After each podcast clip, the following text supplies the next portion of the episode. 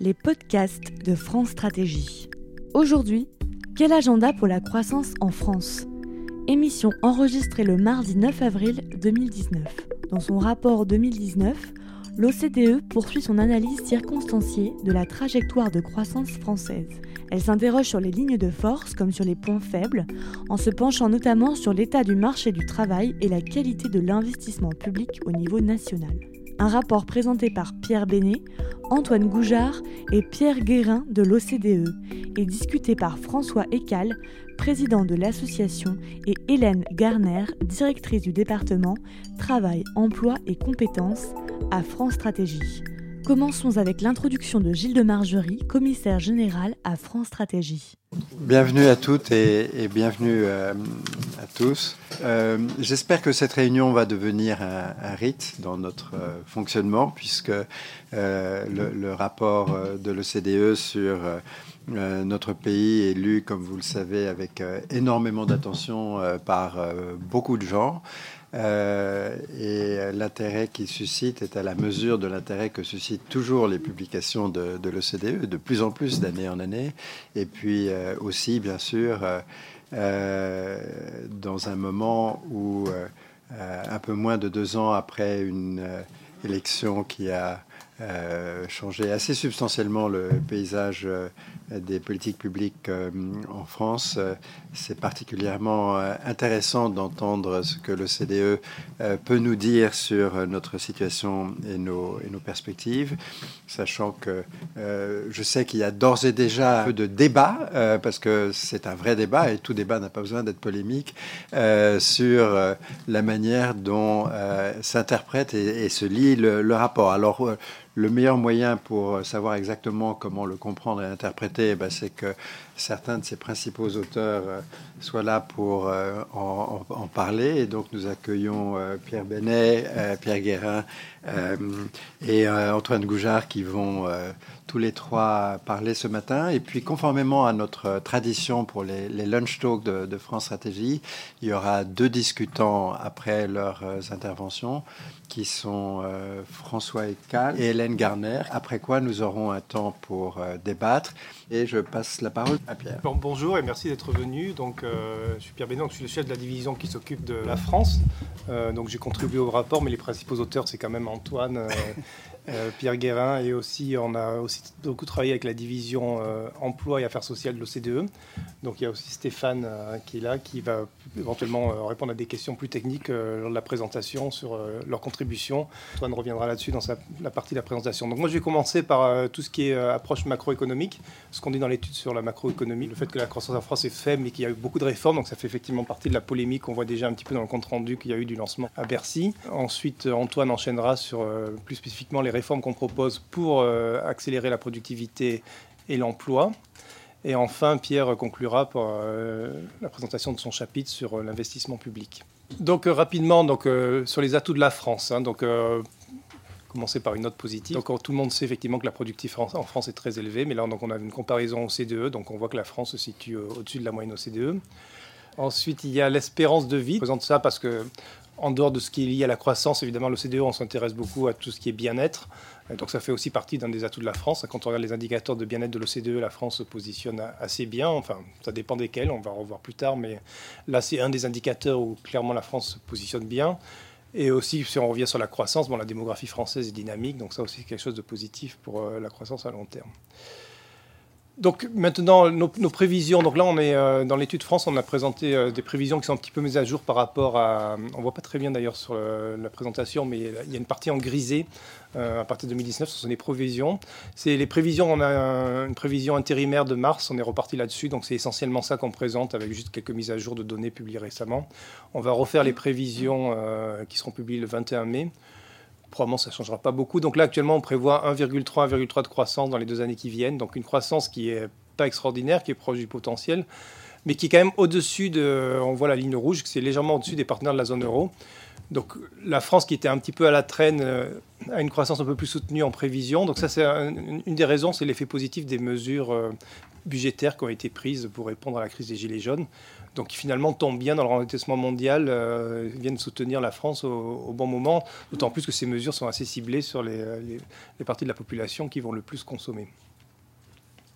Il n'en reste pas moins que quand on regarde la hausse du niveau de vie, la France est vraiment à la traîne. Donc ça, c'est une évolution du PIB euh, réel par habitant depuis 2007, non 2001 même, si, voilà, c'est 2001. Et on voit que la France est vraiment très en retrait euh, bon, par rapport à la moyenne de la zone euro, mais encore plus si on regarde ça, on n'a pas, pas, mis tous les pays, mais si on mettait la Suède ou d'autres pays, on serait vraiment très en retrait. Et donc ça aussi, dans le rapport, ce qu'on met, c'est que ça, souligne euh, aussi les, racines de la crise que la, France a eue avec les Gilets jaunes, et, euh, qui est pas simplement le fait que le, pouvoir d'achat augmente lentement, mais c'est que même pour certaines catégories de la population, il n'augmente pas du tout ici. Ce qu'on montre, c'est euh, ce qui est publié par l'INSEE, c'est-à-dire que l'évolution du revenu disponible des ménages, quand il est corrigé par la structure des ménages, et quand on tient compte de ce qu'on appelle le, revenu par unité de consommation, quand on regarde par exemple le nombre d'enfants dans les familles, ou les, comme les ménages deviennent plus petits, structurellement, finalement, on voit une, stagnation. Alors c'est reparti sur euh, le point bas, il y a un point bas en 2013, mais en fait depuis euh, le 7, voilà, c'est ça, pardon. En fait, en gros, c'est plat. Hein. C'est vrai quand on a discuté avec les autorités françaises, ils mettaient en avant la reprise, donc c'est un côté positif, mais en fait depuis 10 ans, il n'y a eu aucune évolution. Donc là aussi, là aussi ça se revoit dans les chiffres pourquoi est-ce qu'il y a un mécontentement? C'est qu'il y a une partie de la population qui ne voit pas vraiment d'évolution de son pouvoir d'achat. Donc ça, c'est un message fort de l'étude. Et on cherche justement à proposer des réformes qui aillent dans le sens un peu plus inclusif. Alors, les risques sur la croissance. Hein. donc là, j'ai dit que la croissance était quand même un, peu meilleure que, les, euh, que nos pays partenaires. En même temps, il y a des risques assez importants. Et dans l'étude, on souligne beaucoup le risque lié au secteur financier. Alors, on a dans l'étude, je n'ai pas montré ça dans la présentation parce que ce serait complètement illisible sur euh, une diapo. Mais on, a des, on regarde sur des, c'est très simple hein, comme indicateur, mais on a une sorte de toile d'araignée qui regarde euh, la comparaison par la, la moyenne de long, terme de différents indicateurs financiers. C'est quelque chose qu'on a mis en place après la crise de 2008 que beaucoup d'entre nous n'ont pas vu venir. Et donc on se dit que c'était bien d'avoir, même si ces indicateurs sont un peu simplistes et qu'on peut les critiquer, ça permet de pointer certaines choses. Et on voit que le crédit, que ce soit aux ménages, aux entreprises, est à un niveau extrêmement élevé en France par rapport à la moyenne, moyenne long terme. Euh, là, vous voyez la dette des sociétés euh, qui augmente très fortement. Donc, c'est quelque chose qui, euh, est inquiétant et qui, d'ailleurs, effectivement, inquiète, même si elles ne vont pas forcément le dire officiellement, mais qui inquiète aussi les autorités françaises. Donc, c'est pour ça que la Banque de France a pris certaines mesures sur, sur le capital des banques en forçant à avoir une petite augmentation du capital pour essayer de freiner ça. Donc, ça, c'est un risque pour la France. L'autre risque, alors ça c'est un risque qui qui est plus modéré, hein, c'est la dette publique. Donc euh, la, dette publique, il y a peu de risques, évidemment. La France emprunte à un très bas coût. Euh, même s'il y avait une crise majeure en Italie, ce serait très peu probable que la France euh, voit le coût de sa dette augmenter. Mais, c'est quand même à long terme aussi un risque, notamment parce qu'il y a des, des dépenses contingentes de retraite ou autres qui peuvent aussi peser. Donc c'est un risque à court moyen terme il n'y en a pas, mais enfin, il faut quand même faire attention à long terme à l'évolution de la dette. Donc ça, ça m'amène à présenter rapidement ce qu'on dit sur les finances publiques. Donc, clairement, ce qu'on recommande dans l'étude, c'est euh, de réduire euh, la dette. Donc le gouvernement fait des efforts dans ce sens-là. Donc on, est conscient, on les encourage. De toute façon, le gouvernement, ça fait que deux ans qu'il est en place. Donc c'est normal que les résultats ne soient pas visibles immédiatement. Mais on a déjà vu certains résultats positifs dans le contrôle de la dépense locale. Euh, L'ONDAM, donc sur les, les, dépenses de santé, est aussi très bien contrôlé.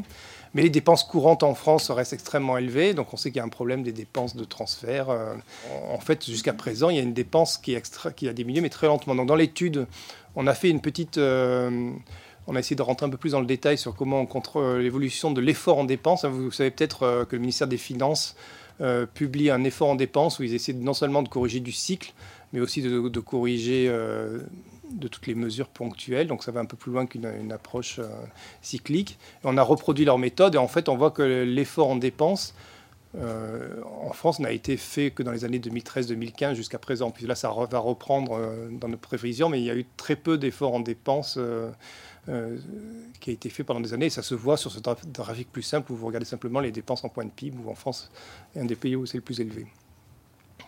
Les dépenses de retraite donc, sont très élevées. Alors, en prévision, en moyen terme, il y a très long terme, il n'y a pas forcément un problème en France sur les retraites.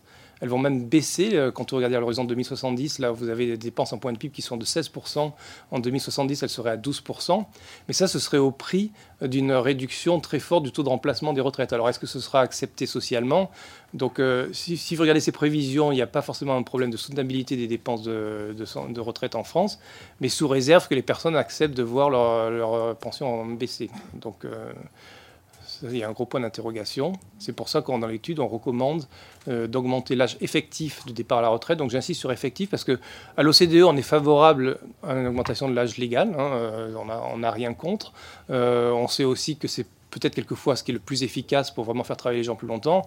Mais compte tenu du contexte euh, actuel en France, on pense que ce serait vraiment inaudible d'avoir un report de l'âge légal et qu'il vaut mieux se concentrer sur la réforme qu'on trouve très bien d'ailleurs euh, de la retraite à points euh, et, de jouer plutôt sur des instruments de genre bonus-malus pour l'âge effectif. l'âge légal, ça peut attendre encore quelques années. Donc euh, là, je repasse rapidement sur les recommandations. Donc euh, sur les objectifs de dépenses, il y avait un programme qui s'appelait Action publique 2022, mais les objectifs ne sont pas encore très précis, donc ce serait utile de les rendre plus précis. Euh, sur les dépenses fiscales, on, est assez critique, donc on propose de les supprimer. c'est un combat qui est toujours difficile, puisque le gouvernement précédent avait proposé d'en supprimer énormément, et c'est très, il avait fait des, il y a un certain succès, mais bon, c'est Malheureusement, il y a toujours des demandes pour ce type de dépenses. Et enfin, sur les retraites, c'est notre réforme sur les pénalités. Euh, voilà. Et je vais conclure avec deux autres présentations avant de passer la parole à Antoine, deux autres euh, diapos. Donc, est-ce que les réformes récentes sont positives sur la croissance à long terme? Alors là, donc, euh, si vous avez des questions, Antoine vous répondra plus précisément sur comment il a fait ce chiffrage très sophistiqué. euh, donc c'est un petit peu ça, mais bon, c'est ce qu'on ce qu'on a dans les tiroirs. Et en fait, les gouvernements sont toujours très friands d'avoir un petit peu une, estimation de, l'impact des réformes. Donc là, on montre qu'à 10 ans, quand même, ce qui a été mis en place par le, gouvernement euh, actuel pourrait amener 3 points de PIB en plus à l'horizon de 10 ans. Et on a fait un, chiffrage similaire sur ce que les réformes que nous, on propose dans le rapport. Et là, ça de 5 points en total, donc de 2 plus. Et euh, ce qui est euh, plus intéressant sans doute, c'est de l'impact sur, les, euh, sur les catégories de ménages. Et là, c'est ce qui a aussi été dit par le secrétaire général quand il a lancé l'étude ce matin à, Bercy, c'est qu'en fait, les réformes qui ont été mises en place par le gouvernement, elles vont plutôt profiter aux catégories moyennes et moyennes inférieures. Donc ça, c'est positif aussi. C'est positif sur la croissance, mais c'est aussi positif sur l'acceptabilité des réformes. Alors évidemment, il faut que les gens tout ça, c'est des chiffres agrégés à long terme, etc. Donc, ce n'est pas forcément l'impact immédiat qu'auront certaines personnes. Donc, c'est aussi pour ça que dans l'étude, on, insiste sur. On a vu avec la crise des Gilets jaunes que, par exemple, la hausse de la fiscalité sur le carburant était difficile. Donc, on insiste sur les mesures euh, compensatrices. Voilà, je, vais, vous présenter rapidement la, partie sur les principaux défis à long terme pour euh, la productivité et l'inclusivité produit à l'OCDE des indicateurs de bien-être agrégés sur différentes dimensions.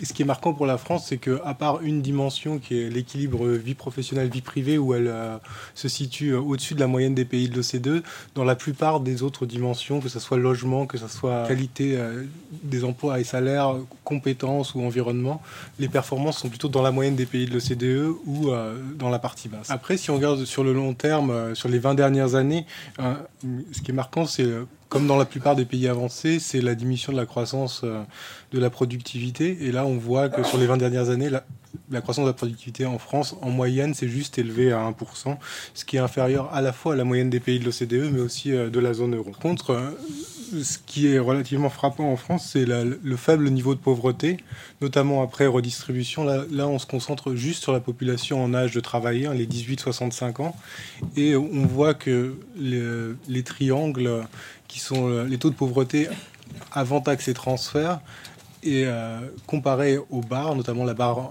rouge pour la France, il y a une diminution assez, très nette euh, des taux de pauvreté pour la population en âge de travailler dû au système euh, de taxes et transferts français. Une autre dimension de l'équité qui est beaucoup moins favorable euh, à la France, c'est les perspectives de mobilité sociale.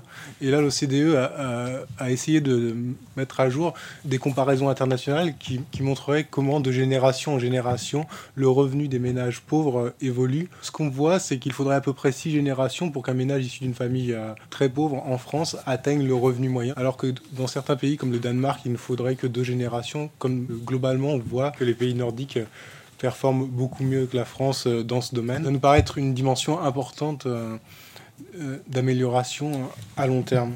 Dans le cadre de cette analyse un peu globale, on avait plusieurs recommandations évidemment, il faut, à dans notre direction, il, faut bien évidemment continuer les réformes, notamment celles qui vont bénéficier à long terme euh, aux ménages les, plus défavorisés et, augmenter la mobilité sociale.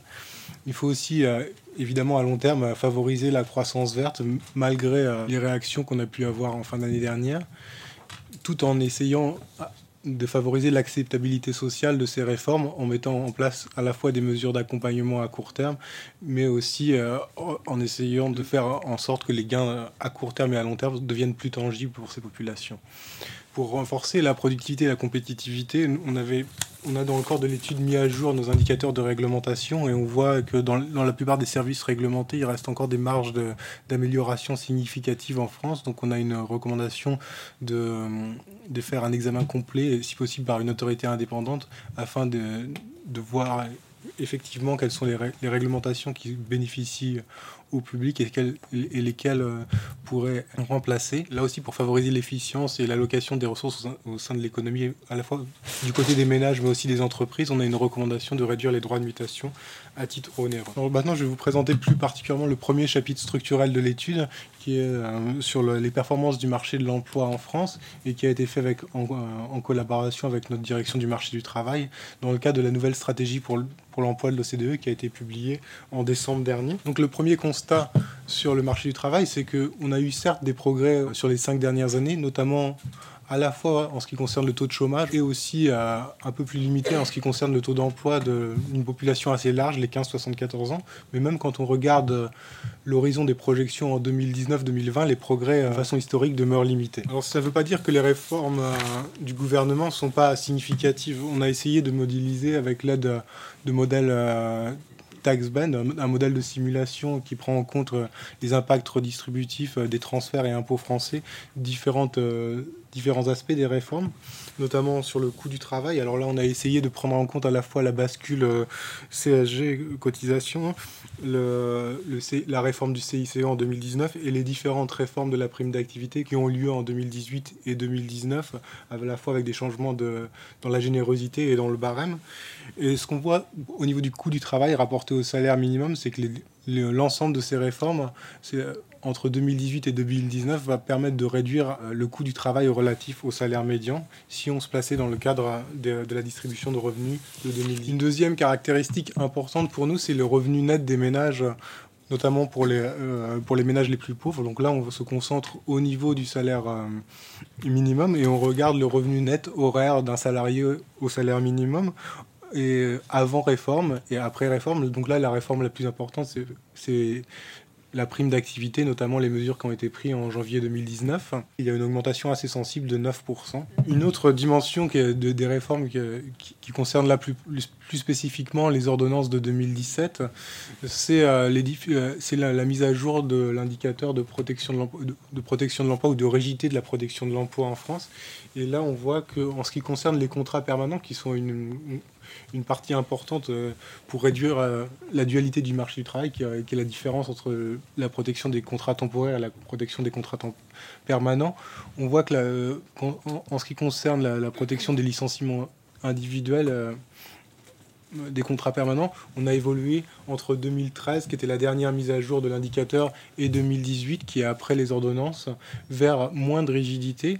Alors ça, ça représente à la fois la réduction du délai pour euh, contester un des licenciements euh, qu'on jugerait abusif, mais aussi la mise en place euh, d'un barème contraignant qui est, comme on le montre dans l'étude, un peu inférieur à la moyenne des compensations usées. Pour nous, ces mesures vont globalement dans le bon sens et on a, essayé de chiffrer, comme le, le, chiffrage que Pierre a évoqué le montrait, on était à pour l'ensemble des mesures marché du travail qui excluent la réforme de prime d'activité, on était autour de 1,4% sur le PIB par habitant à un horizon de 10 ans. Néanmoins, des faiblesses structurelles qui demeurent au niveau du marché du travail, qui est marquant en France par rapport à d'autres pays, euh, notamment de la zone euro, c'est euh, la distribution des compétences de la population euh, active en âge de travailler de 16 à 65 ans. Et là, on voit que la population française a un peu moins d'un tiers de, la, de sa population qui, a des, euh, qui présente des faibles compétences. Donc évidemment un facteur explicatif important quand on sait aussi que le chômage, notamment de longue durée ou l'inactivité, pèse davantage sur les gens qui ont des faibles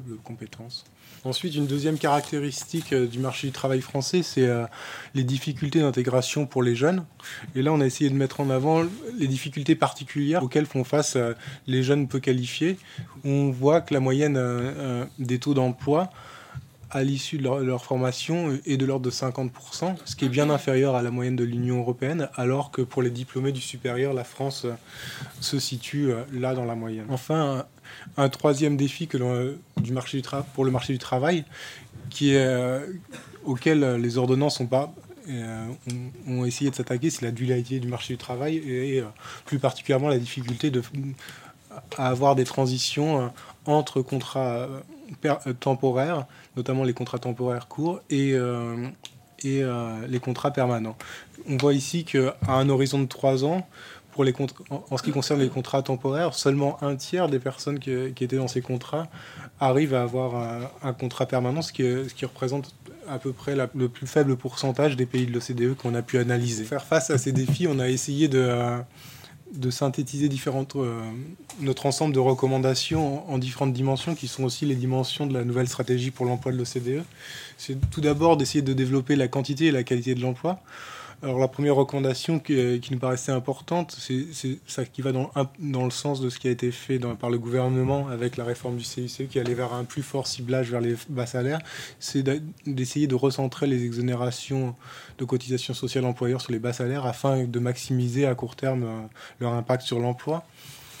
Euh, la deuxième réforme importante, et qui est là aussi dans l'optique du, le viseur du gouvernement, c'est d'essayer de réduire les recours abusifs aux contrats courts, à la fois en, jouant sur les paramètres de l'assurance chômage, mais aussi euh, éventuellement euh, en ayant recours à des, dispositifs de, modulation du coût du travail, comme des bonus-malus.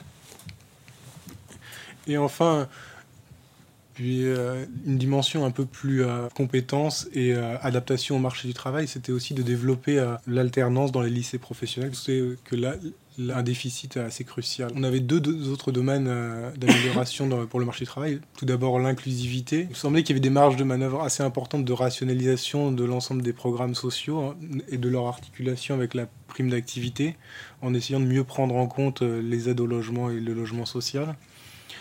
Euh, là, ça concerne, la deuxième recommandation concerne plus particulièrement notamment les familles monoparentales en essayant de développer l'offre de garde d'enfants pour les ménages défavorisés dans les quartiers les plus pauvres, alors que même si c'était une volonté affichée des gouvernements précédents, euh, l'offre de, services euh, pour les ménages défavorisés dans les quartiers pauvres a été relativement peu développée.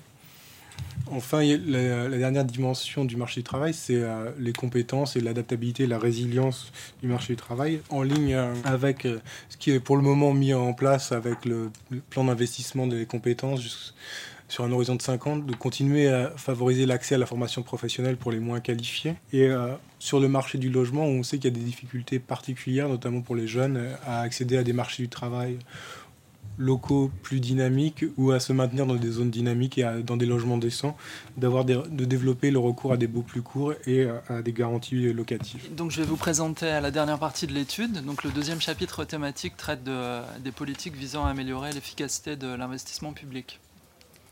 Donc le point de départ, c'est qu'en France, le stock de capital public est important. Donc ça, ça reflète des investissements publics qui sont euh, significatifs puisque lorsqu'on compare la France aux autres pays de la zone euro, la France investit en moyenne plus que la plupart des autres pays de la zone euro.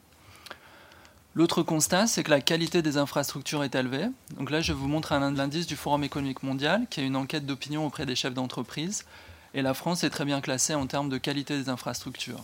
Et ça, c'est aussi un message qu'on retrouve à partir d'autres enquêtes de la Banque européenne d'investissement ou de la Banque mondiale, où la France est également bien classée en termes de qualité des infrastructures. Euh, cependant, il est nécessaire d'investir dans la maintenance. Donc l'indicateur que je vous ai présenté euh, précédemment, euh, concerne les infrastructures en général, mais il est aussi disponible en sous-indicateur. Et quand on zoome sur les infrastructures ferroviaires, on se rend compte que la France s'est bien classée, mais a perdu plusieurs places dans le classement des pays ces dix dernières années. Et ça, ça peut être corrélé à la baisse des dépenses de maintenance dans le secteur ferroviaire. Euh, et cette problématique de maintenance, c'est aussi quelque chose qu'on retrouve euh, dans, concernant le parc immobilier euh, de l'État, notamment les, universités ou le parc ou les hôpitaux, où il y a régulièrement des plans d'investissement ponctuels qui sont lancés pour rénover, rénover les universités. Donc là, je pense au plan campus, ou pour rénover les hôpitaux, il y a eu régulièrement des plans de rénovation des hôpitaux, le plan hôpital 2007, le plan hôpital 2012, et c'est aussi une des priorités du grand plan d'investissement.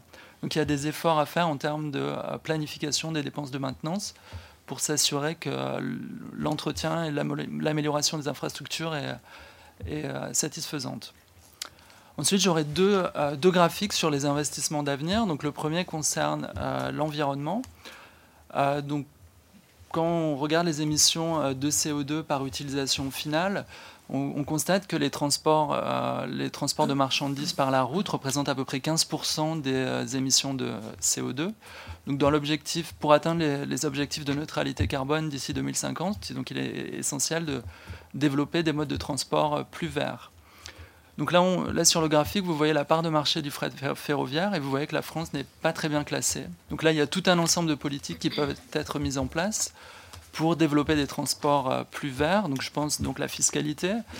Euh, donc la France a essayé de mettre en place une, euh, une écotaxe donc, qui, existe dans d'autres pays. Après, il y a un ensemble de politiques réglementaires donc là, il y a des politiques qui n'ont pas toujours été favorables au développement des transports alternatifs. Je pense notamment à, l'assouplissement des conditions sur le poids total des camions en 2012.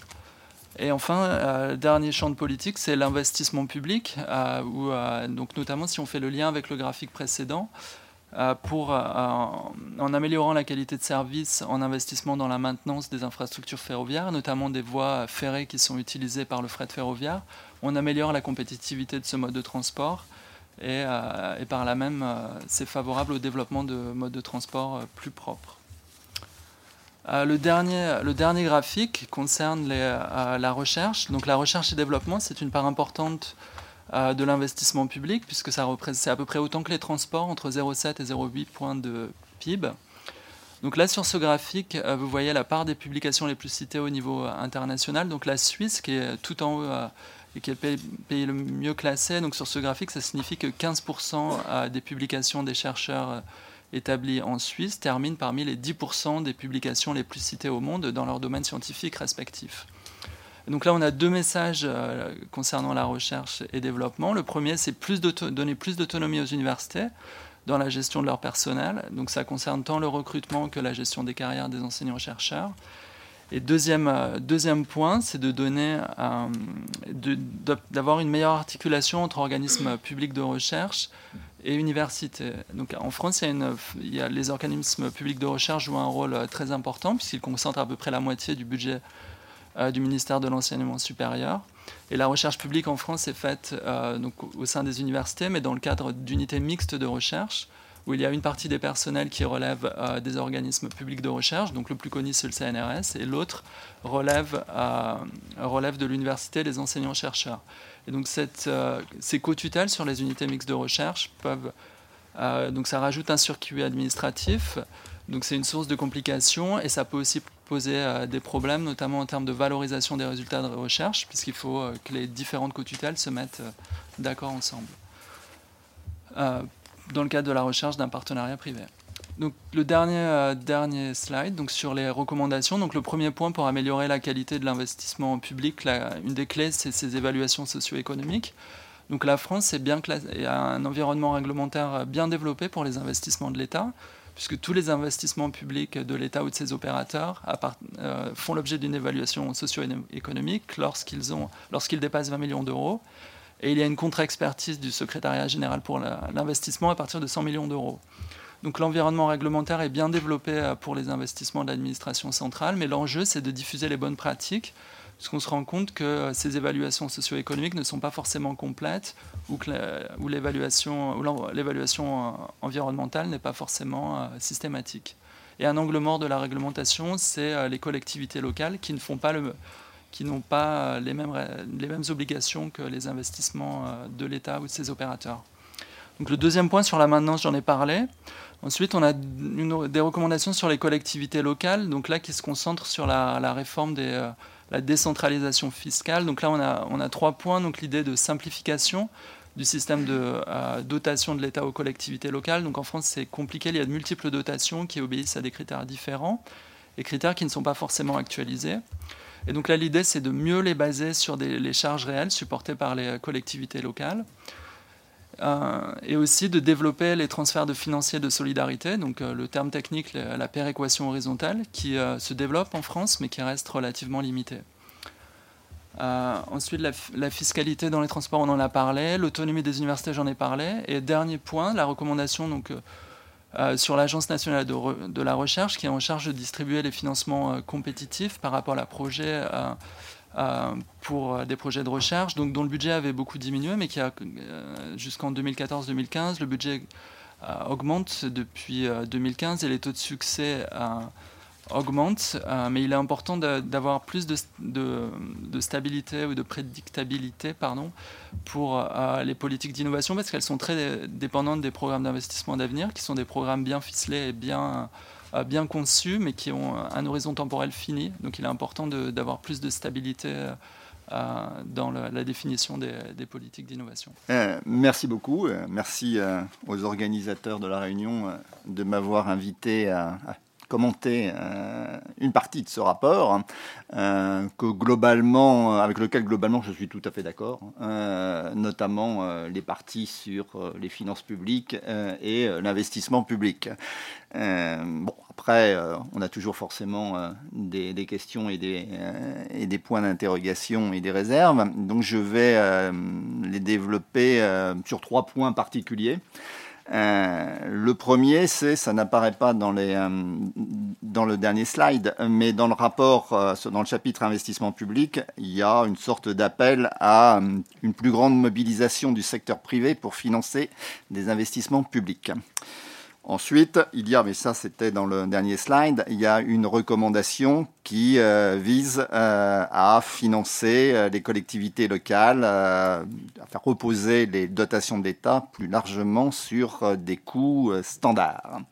Et le troisième point, ça concerne l'évaluation socio-économique des investissements que naturellement le CDE propose de généraliser.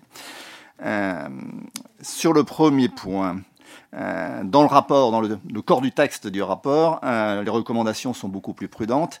Euh, le CDE appelle à une mobilisation plus forte du secteur privé pour financer les investissements publics partant du constat qu'en France, ce financement privé est relativement plus faible que dans les autres pays, en parlant surtout d'ailleurs des partenariats publics-privés qui ne sont qu'une forme parmi d'autres, hein, mais d'ailleurs le CDE le dit, hein, une forme parmi d'autres hein, des contrats par lesquels des euh, maîtres d'ouvrage publics s'associent à des partenaires privés pour construire et exploiter des infrastructures à long terme. Il y en a d'autres, notamment les concessions, délégations de services publics, pour lesquelles nous avons en France une très longue expérience mmh. et pour lesquelles nous avons en France beaucoup de rapports, voire euh, même d'évaluations a posteriori. Dans une vie antérieure, euh, j'ai même dû en écrire quelques-uns. Quand je me souviens de toute cette littérature, je me fais euh, l'observation que c'est pas si concluant que ça. Hmm, c'est même souvent très décevant. Hmm, c'est très décevant. les coûts sont plus élevés que ce qui était prévu et la qualité n'est pas au rendez-vous.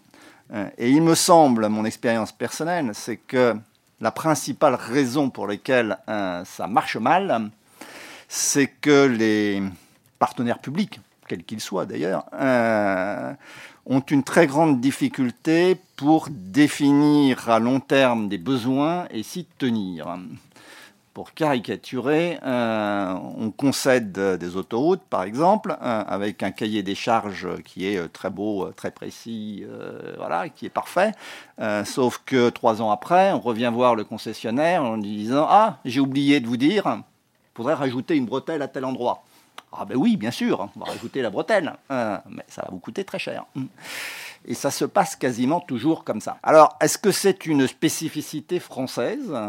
Bon, peut-être. J'ai bien envie de demander à l'OCDE si c'est le cas. J'en suis pas totalement sûr. J'en veux pour preuve ce qui est en train de se passer au Royaume-Uni. Le Royaume-Uni a toujours été le fer de lance dans la promotion des partenariats publics-privés, la private, euh, l'initiative privée de finance, private finance initiative. Le Royaume-Uni vient d'y mettre un coup d'arrêt.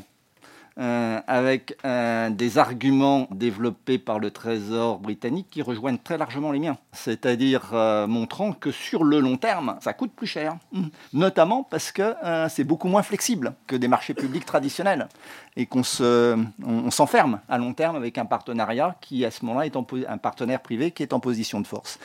Euh, donc j'ai bien envie de demander à l'OCDE s'il ne euh, faudrait pas faire évoluer un peu la doctrine, euh, supposer qu'il y en ait une, parce que je, répète, les recommandations, elles sont quand même très une grande prudence. Sur ces partenariats, j'ajoute que c'est un sujet d'actualité. Alors là, je ne vais pas demander à l'OCDE parce que ça va les gêner, ce qu'ils en pensent. Sujet d'actualité, c'est la privatisation d'aéroports de Paris.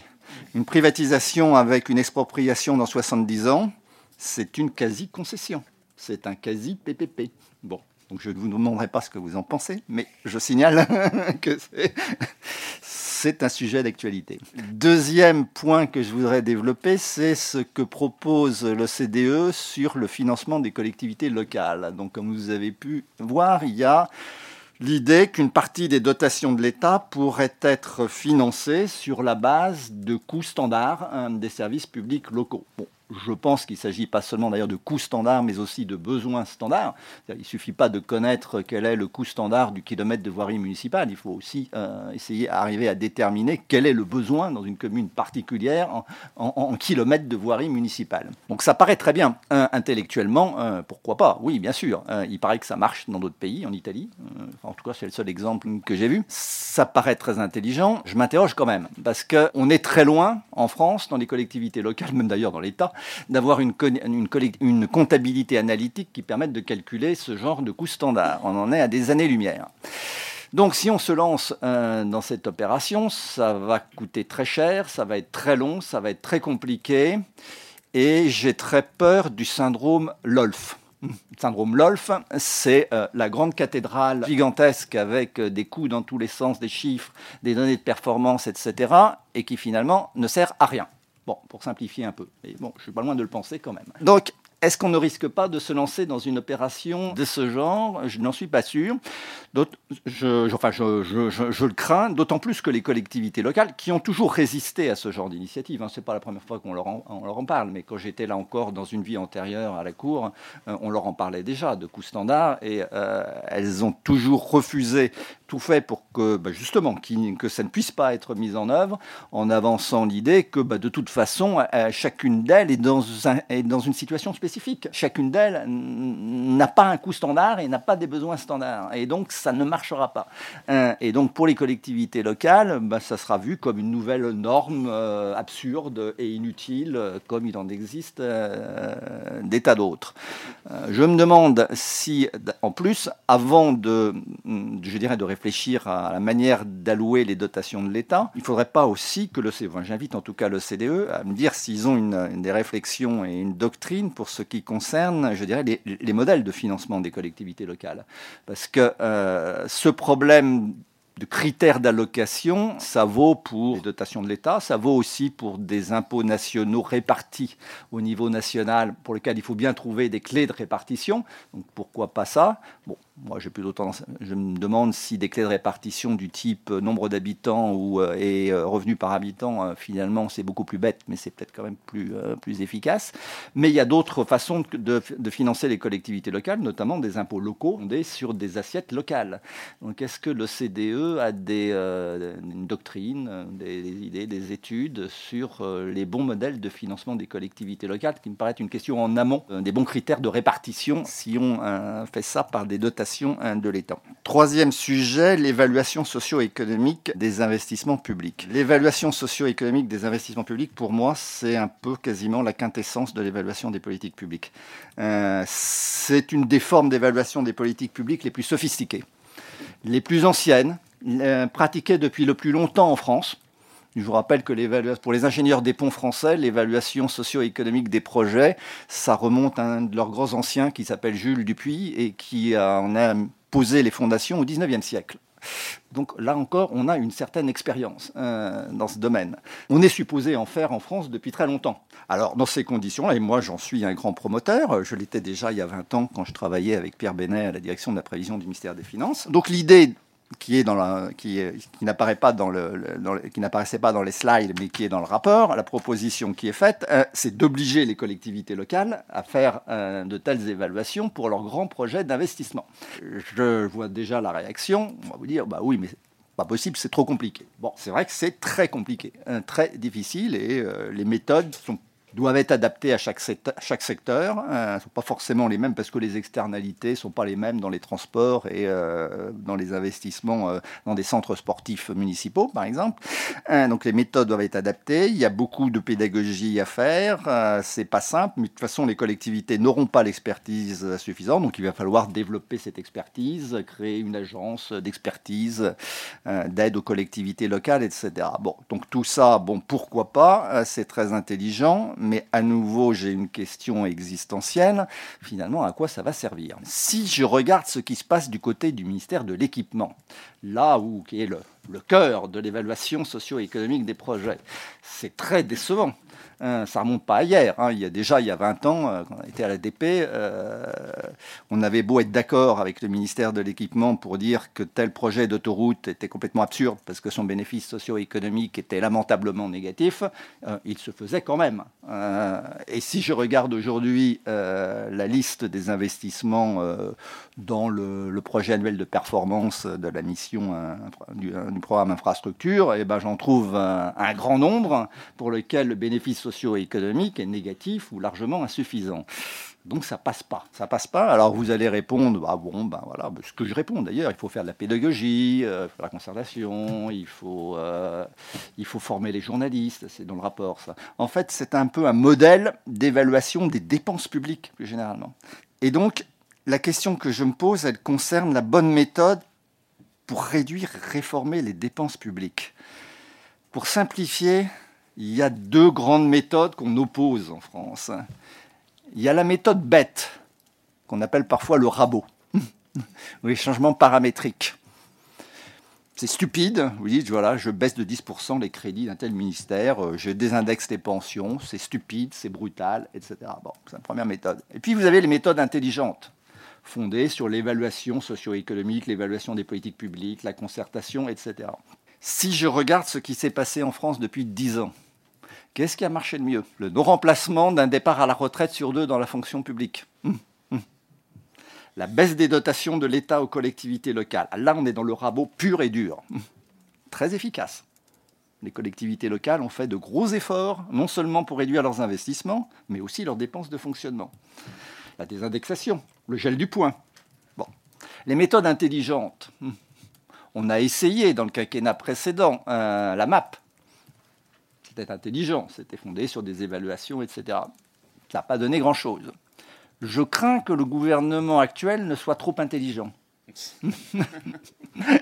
C'est-à-dire qu'il se soit lancé, lui aussi, dans des réformes intelligentes de la dépense publique qui n'auront peut-être pas beaucoup d'effet. Alors c'est un peu provocateur dans ce temple de l'intelligence qu'est France Stratégie. Et puis je le répète, si je ne croyais pas à l'intelligence, je, je, ne ferais pas ce que je fais aujourd'hui. Mais de temps en temps, il faut avoir des doutes existentiels. Est-ce que vous ne pensez pas quand même que de temps en temps, euh, les méthodes brutales, hein, la hache, on disait autrefois, euh, pour réduire les dépenses publiques, faut peut-être pas les oublier non plus. Donc moi, je ne vais pas revenir sur les, constats qui, sont, qui ont été présentés dans les slides et du rapport qui sont globalement euh, partagés, je pense. On pourra revenir sur le globalement si on a le temps, mais je ne pense pas. Euh, ce que je voudrais, c'est plutôt présenter un éclairage complémentaire au, constat qui a, été dressé dans, dans, le rapport et qui permet de lire un peu autrement euh, certaines, certaines des préconisations présentées. Je voudrais insister sur le rôle de l'entreprise et sur la responsabilité de l'employeur dans, euh, dans, les, leviers pour améliorer le fonctionnement du marché du travail, puisque c'est le titre du, du rapport. Et euh, c'est une dimension qui est pas beaucoup présente dans le rapport, euh, alors que l'amélioration du fonctionnement du marché du travail, ça peut s'appuyer sur une amélioration des pratiques et des stratégies et du management des entreprises. Et je voudrais illustrer ça avec deux exemples. Le premier, c'est sur la formation. Donc, euh, sur l'accès à la formation, le constat il est largement connu. On a des taux d'accès qui sont très inégaux, euh, qui dépendent du niveau de diplôme, qui dépendent du statut, etc. Et les leviers qui sont présentés dans le rapport pour réduire ces inégalités, ils sont d'assurer l'accès à une information transparente, un suivi de la qualité des programmes, développer l'initiative individuelle, développer les formations en ligne modulaire. Et je pense qu'on fait l'impasse sur une partie des leviers euh, en regardant pas du tout du côté des entreprises et des pratiques des entreprises en matière de, formation. Euh, et les réformes récentes du, marché du travail en France, elles mettent beaucoup l'accent sur la responsabilité des individus, mais on le sait, euh, il suffit pas de doter les individus d'un compte personnel de formation avec des euros supplémentaires pour qu'ils accèdent effectivement à la formation. Euh, et que pour les plus éloignés et les moins qualifiés, euh, ces, réformes ne seront pas euh, suffisantes. développer une offre accessible en ligne ou sur, son smartphone non plus. Donc les enjeux d'accompagnement, ils sont centraux. on le sait, le gouvernement a développé dans le cadre de la réforme pour les, demandeurs d'emploi ou les plus éloignés un, conseil en évolution professionnelle, donc qui se met en place, donc la qualité va être améliorée certainement avec les appels à projets qui sont en cours. Mais pour les salariés, les employeurs, ils ont aussi un rôle central euh, à jouer dans l'accompagnement de leurs salariés, dans l'accès à la formation. Et je voudrais euh, citer une étude du CEREC euh, récente, qui est une exploitation d'une enquête sur la, formation qui s'appelle Défi, qui a regardé les aspirations à la formation des salariés. Parce que ce qu'on entend souvent, c'est que les moins qualifiés, ils ont moins d'appétence pour la formation. Donc ça, c'est un discours qui est souvent invoqué.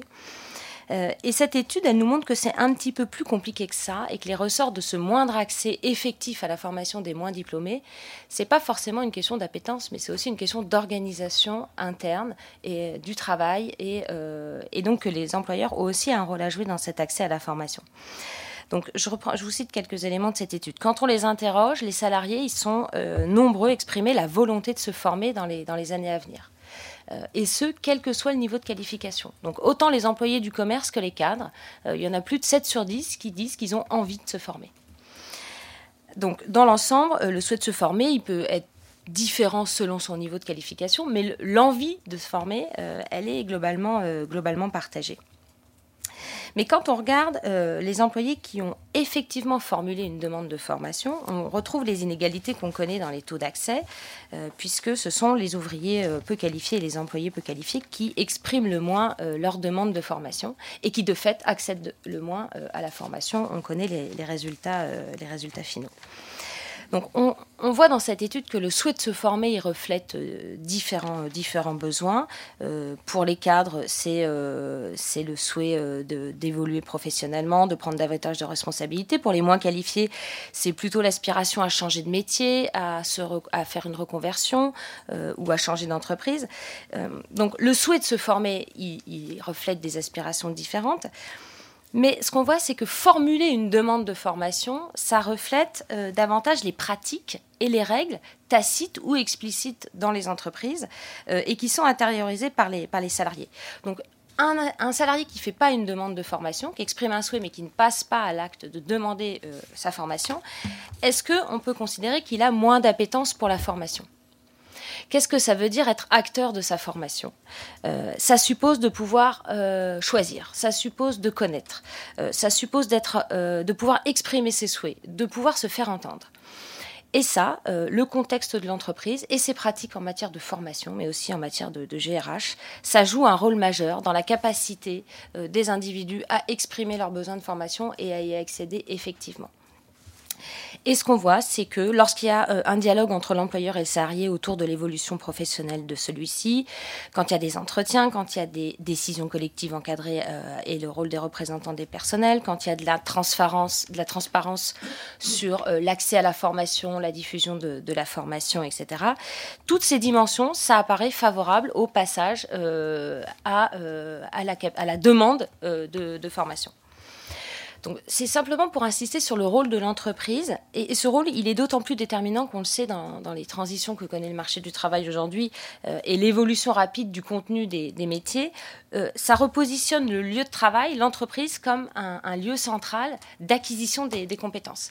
Et les expérimentations récentes, comme euh, l'expérimentation sur la formation en situation de travail à FEST, ou la validation des acquis de l'expérience, qui est plus ancienne, ça, ce sont, des, dispositifs qui sont particulièrement pertinent parce qu'il repositionne justement l'entreprise comme le lieu central d'acquisition des compétences et d'évolution, mais ils sont encore trop, faiblement développés.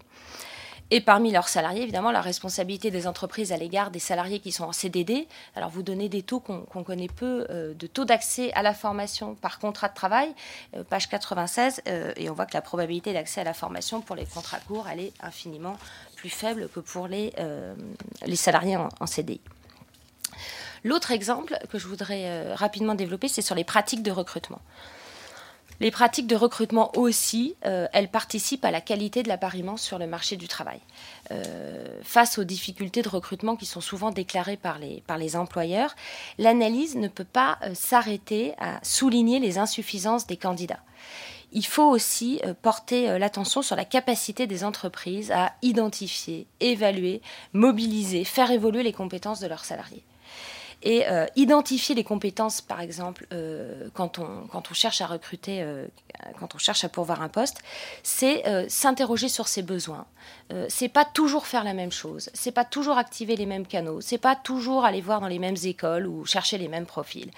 donc ça prend un peu plus de temps, mais on sait que la manière de recruter, ça conduit à exclure certaines populations du marché du travail.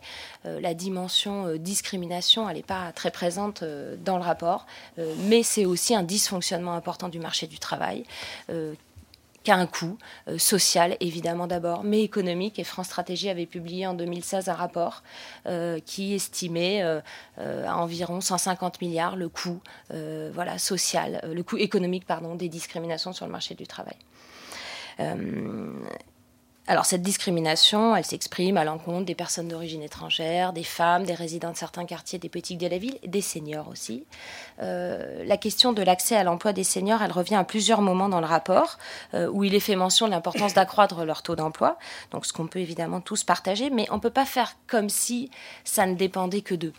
Euh, comme s'il suffisait de trouver les bonnes incitations pour qu'ils retrouvent un emploi. On le sait et on a travaillé, on a publié un rapport euh, récemment sur cette question de, l'emploi des seniors. Euh, on le sait, pour le maintien des, des salariés seniors en emploi, la question de la formation, mais aussi l'amélioration des conditions de travail et de l'organisation du travail, c'est central. Si on veut prolonger les carrières, ça suppose d'agir de manière préventive sur la qualité du travail et sur les conditions de travail pour permettre à chacun de choisir euh, vraiment le moment de son départ. Dans la dernière enquête euh, motivation départ à la retraite de la, CNAV, euh, quand on regarde les motivations, 28% des départs à la retraite sont motivés par des conditions de travail difficiles et 30% par des problèmes de santé. Et puis, quand, les demandeurs quand on est senior et demandeur d'emploi, euh, quand il faut retrouver un emploi, on le sait, la lutte contre les stéréotypes et les discriminations, c'est aussi un axe majeur. Euh, il y a encore beaucoup de représentations euh, à faire évoluer, pas seulement dans l'entreprise d'ailleurs, hein, dans la société dans son ensemble. D'après l'Eurobaromètre 2015, donc ça je reprends un élément qui est cité dans le rapport sur l'emploi des seniors, pour 75% des managers français interrogés, l'âge joue en défaveur des candidats de plus de 55 ans et c'est pour, euh, c'est pour 60% des managers allemands et 40% des managers anglais. Alors c'est vrai pour les seniors, hein, mais c'est pas, c'est évidemment vrai pour les autres populations que, j'ai citées. Et donc cette question de la lutte contre les discriminations et les stéréotypes, il me semble que c'est aussi un axe central pour améliorer euh, les performances euh, du marché du travail. Le dernier point que je voudrais aborder, c'est la question de l'arbitrage entre contrats de travail euh, et la question de la dualité euh, que vous avez évoquée tout à l'heure, qui est effectivement une des caractéristiques du, marché du travail français. Euh, on sait que ça pèse évidemment sur les performances, mais aussi sur les finances de, l'assurance chômage, cette question de l'arbitrage entre CDI et CDD au moment des recrutements. Euh, et euh, la protection de l'emploi, elle est présentée euh, comme une des raisons de cette dualité en France. et on voit que la forte protection de l'emploi sur les CDI, elle est source de dualisation parce qu'elle fait porter une partie de l'ajustement sur les, sur les contrats courts, des contrats qui, on le sait, sont de plus en plus courts et elle crée une barrière entre contrats courts et contrats permanents. Donc c'est le taux de transition dont on voit qu'on a effectivement le taux le plus faible des pays mentionnés. Euh, alors, les ordonnances, euh, en ce qu'elles ont permis notamment de sécuriser les coûts associés au, licenciement individuel via le barème sur les indemnités, ont contribué à réduire la protection, vous l'avez montré. Euh, celle sur les CDD a également un peu diminué entre 2013 et, 2018, mais on n'a pas vu le, le, graphique là, elle reste la plus élevée d'Europe derrière le Luxembourg. Et c'est d'ailleurs un peu un paradoxe parce que on voit que cette forte protection de, l'emploi des, CDD, cette forte rigueur de, la protection, elle devrait être désincitative à l'embauche en CDD. Et en fait, il, n'en est rien, puisque, on le sait tous, en 25 ans, euh, les flux d'embauche en CDD n'ont cessé de croître. Euh, et près de 9 embauches sur 10 en près de 9 embauches sur 10 se fait en CDD aujourd'hui. Euh, donc euh, voilà, on peut s'interroger sur le fait qu'on a une très forte protection de l'emploi et euh, ce qui n'a pas l'air de, réduire les flux d'embauche sur les, sur les CDD. Alors ça, ça s'explique. Il y a peut-être plusieurs raisons. Il y a peut-être le fait que la loi n'est pas appliquée, mais il y a aussi un élément méthodologique dans la manière dont l'indicateur est construit. et c'est souligné dans le rapport, mais j'insiste parce que c'est quand même très important, c'est que cet indicateur qui mesure la rigidité de la protection des contrats courts ne prend pas en compte les CDD d'usage qui sont ces CDD qui ont été créés en 1982, euh, qui sont autorisés dans une trentaine de secteurs. Et je rappelle les trois particularités de ces CDD d'usage. Ils ne sont soumis à aucune durée maximale. Il n'y a aucun délai de carence à respecter entre deux CDD. Il est donc tout à fait possible d'en conclure plusieurs, euh, plusieurs successifs. Et il n'y a aucune indemnité de fin de contrat euh, au terme du CDD d'usage. Donc, euh, on n'a pas beaucoup de données sur les CDD d'usage, donc ça, c'est un appel statistique en général. Les dernières données, euh, je les ai trouvées dans un rapport de l'IGAS de 2015. Euh, donc, s'il y en a des plus récentes que vous connaissez, n'hésitez pas. Peut-être avec la DSN, on aura plus de données. mais d'après ces dernières données disponibles, ces CDD d'usage, ils représentaient 3,7 millions d'embauches en 2014 et plus de 40% des embauches dans le tertiaire. Donc on peut se dire que si ces CDD d'usage étaient intégrés dans l'indice, dans euh, ils seraient certainement plus bas et ça explique peut-être du coup la plus forte euh, appétence des employeurs pour les CDD en France. Mais la question de fond, c'est est-ce que c'est vraiment euh, cette question de la protection de l'emploi et l'incertitude juridique autour de la rupture des CDI qui explique le recours au CDD est-ce que c'est ça la bonne raison? Est-ce que c'est pour ça que les employeurs euh, préfèrent des CDD Parce que euh, rompre un CDI, c'est compliqué, c'est long, il y a de l'incertitude. Euh, bon, on connaît ces arguments. Alors, je voudrais juste citer une étude de la DARES qui est parue en 2017, qui s'appuie sur une enquête qui s'appelle Offre d'emploi et recrutement, qui s'intéresse aux pratiques de recrutement des, entreprises, et qui posait cette question pourquoi les employeurs choisissent d'embaucher en CDD plutôt qu'en CDI Donc, on est exactement dans notre sujet. Et quelle est la réponse des employeurs? Près de 7 sur 10 indiquent que leurs besoins étaient limités dans le temps. Donc évidemment, ça c'est un motif attendu par la législation sur le CDD. On recrute parce qu'on a un besoin limité dans le temps. Euh, la deuxième raison, c'est que le recours au CDD, il est euh, un moyen de tester les compétences du salarié avant de le recruter durablement. Donc là, on voit une utilisation un peu dévoyée du CDD comme une espèce de pré-test de recrutement ou euh, période d'essai pour plus de 6 établissements sur 10. Et pour la moitié des établissements, euh, ils choisissent le CDD euh, plutôt que le CDI pour limiter les risques en cas de ralentissement de l'activité, notamment dans la construction. Et au total, un peu moins de la moitié des établissements ayant recruté en CDD invoquent le poids de la réglementation du CDI pour justifier ce choix. Donc euh, le coût financier, les formalités, l'incertitude, etc. Donc ça arrive en cinquième position avec des différences. Je ne vais pas revenir sur euh, en fonction de la taille et du secteur euh, d'entreprise, mais c'est donc la cinquième motivation invoquée pour choisir un, CDD. Et donc si ce qui nous a aussi intéressé dans le résultat, c'est cette utilisation du CDD comme un moyen de tester les compétences des salariés et euh, si les employeurs y font ça, c'est euh, qu'ils n'arrivent pas ou ils n'ont pas les outils ou que c'est compliqué de faire autrement. Euh, et donc ça, c'est ou que c'est cher, notamment pour les TPE, évaluer les compétences des, des salariés. Et donc ça, c'est un de nos axes de travail pour 2019, c'est comprendre et améliorer les pratiques euh, de gestion et d'évaluation des compétences euh, par les entreprises, parce qu'il nous semble que c'est un enjeu central pour améliorer l'appariement sur le marché du travail et lever une partie des difficultés évoquées, donc tant dans les pratiques potentiellement discriminatoires de, certaines pratiques de recrutement que dans la capacité des, entreprises à davantage recruter en redéfinissant leurs besoins et leurs profils. Et peut-être une question qui est comment font les autres pays sur ces questions de. Parce qu'on voit bien que les petites entreprises, notamment, ont des besoins particuliers en matière euh, d'outillage de gestion des ressources humaines. Et voilà, c'est peut-être un, point euh, à creuser. Merci Hélène. On a deux reprises très dense. Je, propose qu'avant de passer au dialogue avec la salle, on donne la parole aux trois représentants de, l'OCDE pour qu'ils puissent dire quelques mots vraiment rapides s'il y a des points factuels des interventions de, François ou d'Hélène sur lesquels ils souhaitent faire un commentaire avant que les uns et les autres vous puissiez vous, exprimer. Pierre. Oui, alors je vais prendre les questions les plus difficiles. Alors. donc, il y en avait une sur le, sujet d'actualité auquel on n'est pas censé répondre, donc sur les aéroports de Paris. Donc, euh, je vais botter un petit peu en touche, mais euh, je pense qu'en fait, euh, une des raisons pour lesquelles il y a beaucoup de privatisation. Alors, je ne sais pas si ça concerne les aéroports de Paris. Il faudrait vérifier en, selon les critères de Maastricht si ça réduit ou pas le déficit. Mais euh, la mémoire, le souvenir que j'ai au moins de la privatisation des autoroutes, c'était aussi pour respecter les critères de, Maastricht. Parce que suivant ce que l'État vend, par exemple, quand l'État vend des, biens immobiliers, euh, ça rentre dans le, déficit de Maastricht. Et donc, c'est une, une incitation perverse. Et, euh, effectivement, par exemple, quand un ministère va vendre, quand l'État va vendre qui est arrivé à, plein de, ministères. Hein, je crois qu'ici, c'est le cas. On va, vendre un bien public, ça rapporte tant de millions, ça réduit le déficit à long terme. Mais après, on va avoir des loyers, ça coûte peut-être plus cher à long terme, c'est pas forcément un bon investissement. Et nous, euh, ma réponse serait plutôt qu'en fait, il faut revoir les critères de Maastricht. Ça nous éloigne de la discussion d'aujourd'hui. Mais euh, c'est pour ça qu'à l'OCDE, nous, enfin, c'est un, point de vue qui est, euh, assez consensuel chez les économistes. Ça met d'avoir un objectif de dépense et pas un objectif de déficit. Si on avait un objectif de défense, en fait, on chercherait plutôt à contrôler la dépense plutôt que de, effectivement de privatiser euh, mais encore une fois, je ne sais pas si les autoroutes, c'est vraiment le but, parce que si ça se trouve, ça rentre pas dans les critères de Maastricht. Mais en tout cas, clairement, c'est pour réduire le déficit, quoi qu'il arrive. Donc, euh, si on avait une règle de dépense, ce serait mieux. Euh, pour la, question de couper des dépenses, en fait, ça m'a rappelé un article que j'avais lu il y a très longtemps. Donc, heureusement qu'il y a Internet, donc j'ai pu me souvenir du nom, parce que sinon, j'avais oublié. Mais c'était l'ancien ministre Suédois des Finances, s'appelait Jens Eriksson, donc, qui avait publié dans, Bruegel un petit article qui s'appelait Les 10 règles pour réduire la dépense publique, puisqu'ils ont réussi dans les années 94-2006, côté ministre, a vraiment réduit les dépenses. Et la Suède, c'est un modèle pour la réduction des dépenses. Et justement, enfin, la mémoire que j'avais de cet article, c'était qu'il prenait l'exemple du couteau à fromage. Et donc, il disait, euh, pour réduire la dépense, euh, faut pas oublier une façon toute bête, effectivement, c'est de couper un peu partout.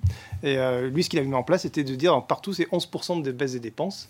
C'était tout bête, mais c'est un signal en fait. Et ça, alors après, il ne il disait pas que c'était la, seule méthode. Il y a aussi des méthodes intelligentes et, on, il disait certainement pas qu'il fallait les oublier. Bon, nous, nous, on essaie quand même aussi de pousser à la méthode intelligente parce qu'on disait juste faire le rabot ou le, couteau, le couteau à fromage, ce serait un peu trop simple, mais voilà.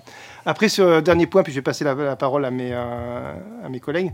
Donc, sur les impôts, en fait, euh, je pense que Pierre pourra développer plus sur justement l'analyse coût-bénéfice, etc. Mais c'est vrai que pour les collectivités locales, euh, bon, il y a, dans le rapport, on critique clairement, il hein, faut le dire, on critique la, suppression de la taxe d'habitation. parce qu'effectivement, on propose des choses un peu compliquées sur la péréquation, puis comment calculer, etc. Tout ça. Mais le plus simple serait quand même que les collectivités locales, elles aient leur propre revenu. C'est mieux pour la, cherche ownership en, en, comment on dit ça en français, mais enfin l'appropriation, voilà, euh, euh, et, l'indépendance en fait des collectivités locales. Donc c'est, pour nous, c'est pas, c'était pas une très bonne réforme, même si on l'a pas explicitement critiqué dans l'étude. Juste euh, très rapidement, juste sur la, participation du secteur privé, la recommandation est très neutre, comme vous l'avez souligné. Et c'était vraiment d'améliorer le recueil d'informations sur la performance des opérationnelles et financières des différents types de contrats publics-privés. Donc c'était, euh, je pense que tout le monde est d'accord avec ça, justement, pour dépassionner le débat. Euh, et concernant l'extension des obligations d'évaluation socio-économique aux collectivités locales, on parle de... Euh, donc ce serait une obligation, mais pour des investissements très importants, donc à partir de 20 millions d'euros. Donc ce n'est pas la petite municipalité qui ferait l'objet de, de, ces obligations. Merci à, tous les trois. On a eu droit à une succession euh, d'instruments contondants euh, de puissances variées. Donc il y a eu le couteau à fromage, le rabot, mais François avait quand même terminé avec la hache au bout d'un certain temps. Vous avez remarqué, hein, c'était assez troublant. Bien, qui, euh, souhaite intervenir? Il y a énormément de, de matière et il faut que quelqu'un d'entre vous se lance. J'avais une question sur l'impact des réformes. Vous aviez un gros chiffre de 3,2% euh, sur 10 ans, ce qui fait 3 euh, dixièmes par, an, si je ne me trompe pas. Euh, donc ma question c'était, est-ce qu'on les voit déjà? À quel horizon ils arrivent? Est-ce qu'ils sont déjà dans l'horizon de la prévision 2020 Et comment on peut illustrer parce qu'il y, y, a un sujet aujourd'hui qui est, donc on dit qu'il faut faire les réformes, enfin tout ça je suis très d'accord, mais en même temps, on fait 10 milliards sur les gilets jaunes et euh, on voit tout de suite la macro 2019 va être meilleure que si on ne l'avait pas fait. Et ça, c'est plus facile à vendre que l'impact des réformes. Donc, est-ce que vous avez une façon de, vendre l'impact des réformes avec des, choses plus concrètes? Et j'avais une deuxième question qui était sur. vous aviez un slide très intéressant sur l'impact des réformes par catégorie de ménages de revenus. et donc, on voyait que c'était finalement les plus bas revenus qui étaient bénéficiaires, notamment de la réforme du marché du travail. Et je me demandais si vous aviez un partage de ça entre euh, salaire et emploi.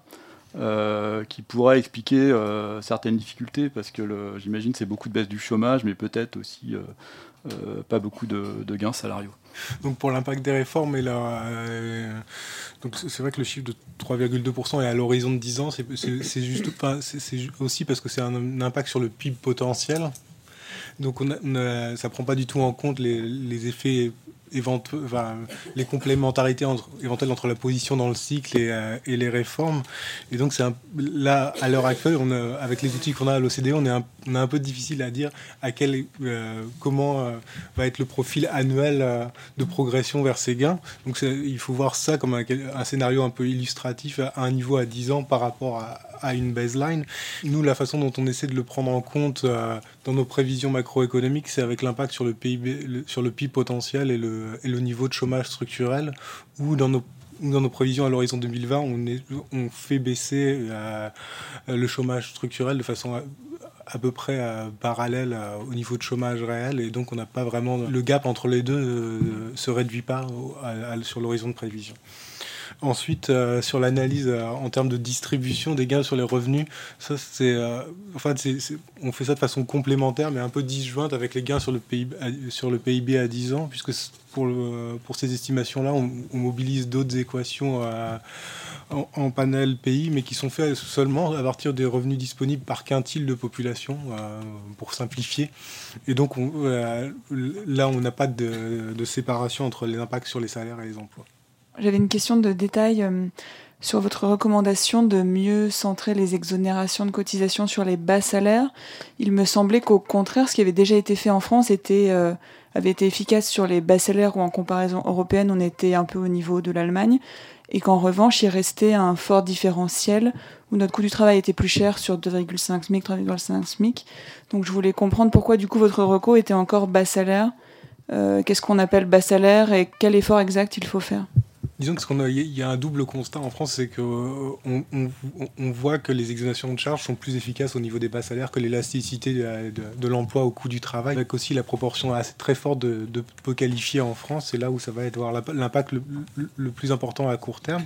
Et d'autre part, il y a aussi la dimension que vous avez soulignée, qu'on rappelle aussi dans les graphiques du rapport, que la progressivité, ou une mesure de la progressivité euh, du coin salarial, enfin, par exemple, les cotisations sociales employeurs entre le SMIC et le salaire médian, la différence est la plus importante de l'OCDE.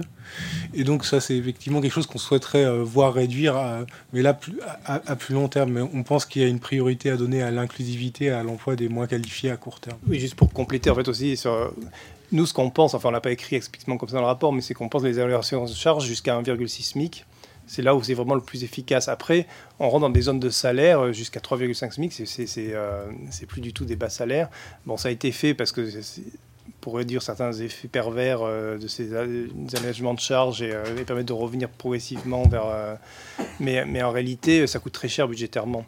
Et donc, ce qu'on pense, on ne donne pas un, chiffre, on ne dit pas si ça doit être 1,5, 1,6, 2, 2,5, mais on pense qu'aller jusqu'à 3,5, c'est très coûteux pour quasiment aucun effet. En fait, les entreprises qui ont ces allègements de charges à des niveaux supérieurs à 2,5, souvent elles s'en servent pour faire de la concurrence entre elles euh, ou euh, en, améliorant les conditions salariales. Donc en gros, je caricature un petit peu, mais c'est l'État qui fait une finance des augmentations de salaire net en baissant des charges sur ce niveau de salaire. Parce qu'en fait, on a des niveaux de salaire où il n'y a plus de chômage.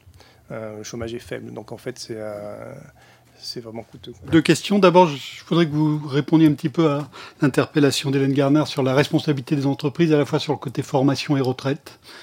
en France, il y a plus d'un euh, d'une personne sur deux qui part en retraite parce qu'elle en a marre de bosser. On ne peut pas dire que ce n'est que de sa faute à elle. Et euh, il y a un, vrai problème dans les entreprises. Même question sur les formations. Et puis deuxième point sur la taxe environnementale. Euh, j'aimerais que vous nous disiez un petit peu ce que vous avez en tête. On a essayé des portiques, ça n'a pas bien marché. On a essayé une hausse des taxes sur l'essence, ça n'a pas très bien marché non plus. Euh, et non sans raison, hein, parce que si on convertit la TICPE en, en taxe carbone, on est à du 250 euros à la tonne de CO2, donc on est pratiquement à la valeur tutélaire qui était avancée. Donc euh, il faudrait peut-être autre chose. À quoi pensez-vous? Sur les entreprises, effectivement, ce qu'on voit dans beaucoup de pays, c'est que quand les, euh, les gouvernements des réformes de retraite durent, en fait, les gens trouvent des échappatoires, effectivement. Euh, on voit une explosion des, euh, arrêts maladie, des voilà. Donc ça, on, sait qu'effectivement, euh, ça existe. C'est pour ça, d'ailleurs, je pense qu'en France, c'est très bien d'avoir eu cette réforme pour les gens qui ont commencé à travailler très jeunes, qui puissent partir plus jeunes. Euh, c'est d'ailleurs une question qui se posera avec le nouveau. Enfin, si on fait la retraite par points, euh, est-ce que ça continuera à exister ou pas? Parce qu'on perdra cette notion de durée de, cotisation. Donc, euh, je pense, que ça, c'est quelque chose qui est un peu unique en France, système français, qui, qui serait important à garder. Après, une fois après avoir dit ça, il y a quand même en France, les gens partent beaucoup plus tôt à la retraite dans les autres pays. Donc, je suis d'accord, euh, effectivement, les entreprises, il faut les inciter à améliorer les personnes euh, plus âgées, euh, à lutter contre effectivement des, idées préconçues, qu'une personne qui a dépassé un certain âge, elle n'acceptera jamais un poste avec moins de responsabilité. C'est vrai qu'on a tendance à avoir cette attitude quand on recrute en France et un peu partout. Et donc ça, ça c'est une grosse responsabilité, effectivement, sur l'emploi des personnes plus âgées. Bon, je suis d'accord avec vous sur la formation. Peut-être Antoine pourra compléter plus là-dessus, mais voilà, après, sur, avant de passer la parole à Antoine, s'il veut dire plus sur, euh, la responsabilité des entreprises, sur les textes environnementaux, nous, ce qu'on proposait, alors, je dois d'abord vous dire, enfin, c'est que quand on a discuté, que ce soit en interne ou avec les autorités françaises, on a eu vraiment beaucoup de peine à avoir de bonnes idées. C'est-à-dire que tout le monde, effectivement, est un peu dans une impasse. Euh, tout le monde se dit, euh, on, aimerait bien augmenter la fiscalité, enfin, en tout cas, changer les comportements, que les gens polluent moins. Euh, on n'arrive pas à trouver la, bonne méthode, parce que bon, on n'aime pas trop les méthodes purement trop brutales, donc c'est pour ça qu'on préfère des choses un petit peu qui, changent les comportements. Mais donc nous, ce qu'on a essayé de proposer, c'est effectivement sur, sur l'essence, effectivement la taxe carbone, elle est à bon niveau. Et donc, c'était plutôt de se focaliser vraiment sur le, sur le diesel. C'est ça qui est dans notre recommandation, même si ce n'est pas dit de façon explicite, c'est de, se focaliser sur le diesel, en fait, et de jouer euh, là-dessus pour les questions plutôt de santé, mettre en avant les, aspects santé. Après, avec euh, l'idée qu'on défend, euh, je pense que là maintenant ça fait de plus en plus consensus, c'est que quand on fait des réformes environnementales, il faut vraiment que les, gens, si on veut qu'elles soient acceptées, ce que disait Pisani Ferry et d'autres aussi, mais il faut que le, même montant qui est récolté, il aille pour l'environnement. Parce que si on, a l'impression qu'en fait c'est pour réduire le déficit ou pour faire autre chose, et ça c'est la, première règle, c'est que vraiment euh, on, est contre en principe sur les taxes affectées. Hein, c'est pas euh, économiquement, on trouve c'est pas une bonne idée. Mais dans le cas de l'environnement, euh, si on veut les faire accepter, il faut, faut d'une façon ou d'une autre, on dise voilà, le même montant ira pour, pour l'environnement. Et par ailleurs, effectivement, aider les, personnes qui, euh, qui doivent changer de véhicule à, s'adapter. Euh, en leur donnant un chèque ou des choses comme ça. Et là-dessus, ça, on est tout à fait euh, favorable. compte tenu des chiffres sur la croissance que vous nous avez présentés, quelles seraient les chances de la France de résister à la crise financière qu'on nous promet avec insistance depuis plusieurs mois, qui serait soi-disant pire que 2008-2009 je crois que la France a montré dans les crises précédentes que euh, c'est un peu une caractéristique française, c'est que quand on a une crise, on met plus de temps à la subir et plus longtemps à en sortir. Donc euh, je pense que malheureusement, ce sera un peu la même chose. Ça n'a pas beaucoup changé depuis la crise des années 30, mais euh, parce qu'après, fondamentalement, en fait, je vois pas dans le, déficit, la dette française est élevée, mais enfin, la, la capacité du gouvernement français à lever des impôts, malgré les gilets jaunes, reste très élevée. Donc je ne pense pas qu'il y aura une crise, euh, crise de la dette en France. Moi, je suis plus positive euh, que François sur la LOLF, mais par contre, je rebondirais bien sur euh, son questionnement sur comment d'autres pays font un bon usage des évaluations socio-économiques des investissements et de manière générale des évaluations de politique publique, parce que ça nous interpelle au premier chef. On y passe beaucoup d'efforts et en fait, on s'aperçoit qu'on fait des bonnes évaluations, mais qui sont pas toujours ou rarement prise en compte. Est-ce qu'il y a des bons exemples? On a l'ambassadrice de Norvège avec nous, donc on, regarde souvent les pays scandinaves comme de bons exemples. Est-ce que peut-être vous pouvez nous donner un petit éclairage euh, international C'est là. Euh, oui, merci pour l'invitation et merci pour la présentation que je trouve très intéressant. J'ai c'est pas des leçons à donner à la France, euh, ça c'est sûr. c'est des choses spécifiques pour la Norvège et la France. C'est quand même deux pays très différents dans, dans, beaucoup de domaines. Mais ce que je notais et que je trouvais très intéressant, c'est le, les remarques qui ont été faites par, par Madame Garnet sur la discrimination sur le marché du travail et la nécessité peut-être de faire plus d'efforts pour inclure euh, pas seulement les jeunes, mais aussi, euh, disons, de, gens d'autres d'autres types, euh, les seniors en, plus. Mais ça, c'est un problème qui qui on voit, euh, pas seulement en France, mais évidemment dans, dans, beaucoup de pays. Et, on a fait récemment euh, une proposition du, gouvernement norvégien qui, est, qui est assez intéressant. On a, on a proposé de, euh, d'étudier pour le nouveau poste dans le ministère de CV sans nom. Et aussi, le Premier ministre, elle a évoqué aussi dans un discours, euh, euh, je me souviens que peut-être on doit accepter qu'il y a des gens qui, qui, se postulent, mais avec, un, comme on dit chez nous, un, trou dans le CV. Euh, des années où on a ne peut pas vraiment dire ce qu'on a fait. Ça peut être des gens qui ont eu des problèmes de maladie, de choses comme ça. pour vraiment être sûr qu'on trouve le meilleur, mais sans être trop, sans avoir de préjugés sur les noms, par exemple ça, progresse à un rythme inégal puisque les, les, habitudes changent de pays à pays. La France est plutôt un peu en retard, donc on reçoit encore des CV avec des dates de naissance. Mais euh, ça commence à, disparaître peu à peu.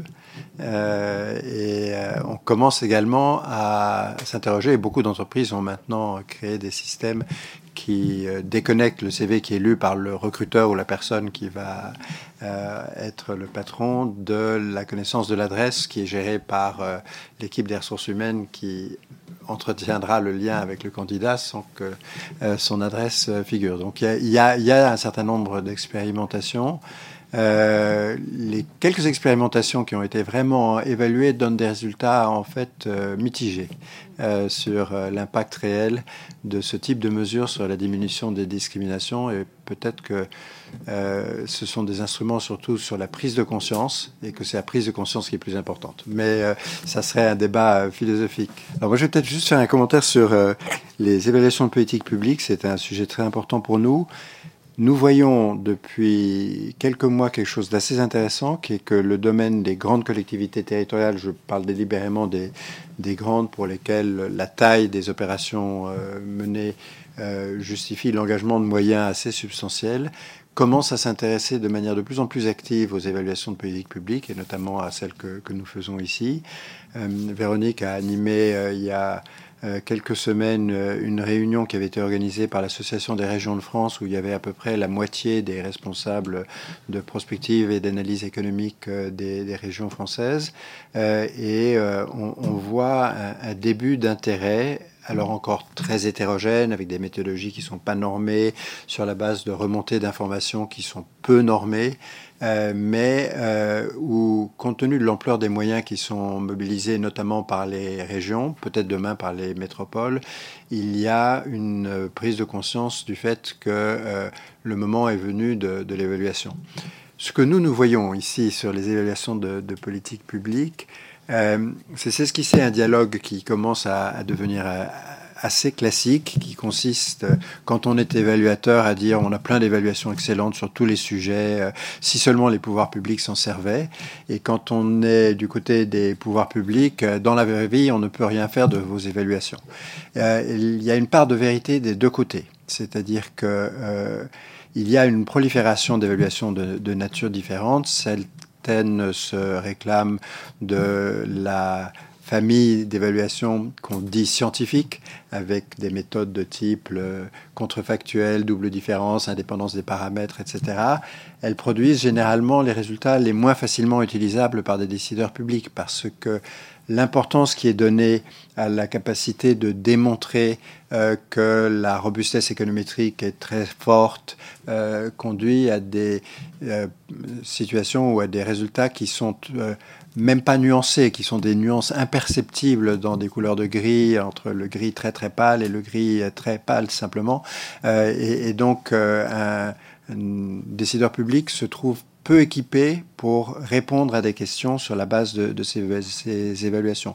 Je vais juste donner une illustration. Nous avons publié dans cette maison, il y a un mois à peu près, une évaluation du crédit d'impôt recherche dans laquelle nous avons montré de manière assez robuste que la réforme qui a eu lieu en 2008 a conduit à un niveau de recherche-développement dans les entreprises qui est supérieur à celui qui existerait si cette réforme n'avait pas eu lieu pour les entreprises qui bénéficiaient déjà du crédit d'impôt recherche en 2008 et qui avaient à peu près 1,2 euro de dépenses additionnelles par euro de dépenses fiscales. Nous sommes absolument incapables de dire quel est l'impact que ça a sur l'économie. Et donc, euh, les décideurs que nous voyons nous disent Ah bon, ben ça c'est bien, on a atteint notre objectif, mais est-ce que c'est utile? Et on dit Ah ben c'est une bonne question, et donc nous allons l'étudier cette année. Ça fait quelques années qu'on travaille sur le sujet, mais il nous faut un an de plus pour répondre à la question de, l'utilité. Et donc, il y a aussi dans euh, le, rapport entre les évaluateurs de politique publique et les auteurs des politiques publiques, un travail qui doit être fait du côté des évaluateurs pour que les décideurs publics euh, ressentent euh, l'envie, le besoin ou la nécessité de se servir des, des évaluations de politique publique et d'en tirer des conséquences.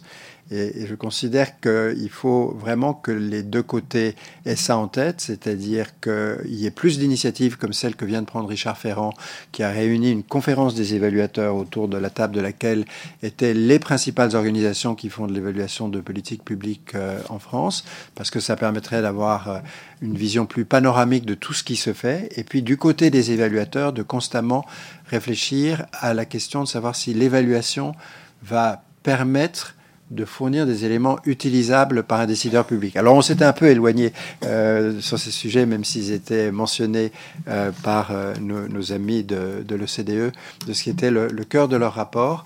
Est-ce que sur, si on veut revenir au, cœur du, rapport de l'OCDE, on a d'autres points? Et si ça n'est pas le cas, eh bien je vous... Oh, monsieur. Daniel Nguyen de l'Institut d'aménagement et d'urbanisme d'Île-de-France. J'avais une question à propos de la, du niveau scolaire des, des enfants d'aujourd'hui. Vous, vous, brossez un, graphique assez euh, sombre, hein, mais enfin, vous n'êtes pas les seuls. Euh, j'entendais dire que euh, certains disaient que les, les enfants, les meilleurs élèves d'aujourd'hui sont au même niveau que les pires d'il y a 20 ans. Donc, non, mais ce que je voulais dire, c'est que ce sont sur des critères de lecture, d'écriture, de calcul de base. Euh, alors qu'aujourd'hui, moi, je suis convaincu que nos enfants ne sont pas des sous-doués. Hein. et euh, je, pense qu'il y a d'autres, ils ont, acquis d'autres compétences. Et, est-ce qu'il ne serait pas aujourd'hui euh, utile de faire des tests sur d'autres critères en intégrant par exemple le codage informatique, les langues étrangères, etc. Et, ne pas montrer que nos, enfants sont aussi euh, sont moins doués que, la génération précédente. Je peux dire quelques éléments sur les résultats de PISA pour la France. Euh, nous, avec PISA, on ne va pas couvrir différentes générations, donc on a une comparaison entre pays de l'OCDE et deux caractéristiques principales des élèves de PISA qui sont âgés de 15 ans sur tous les pays de l'OCDE.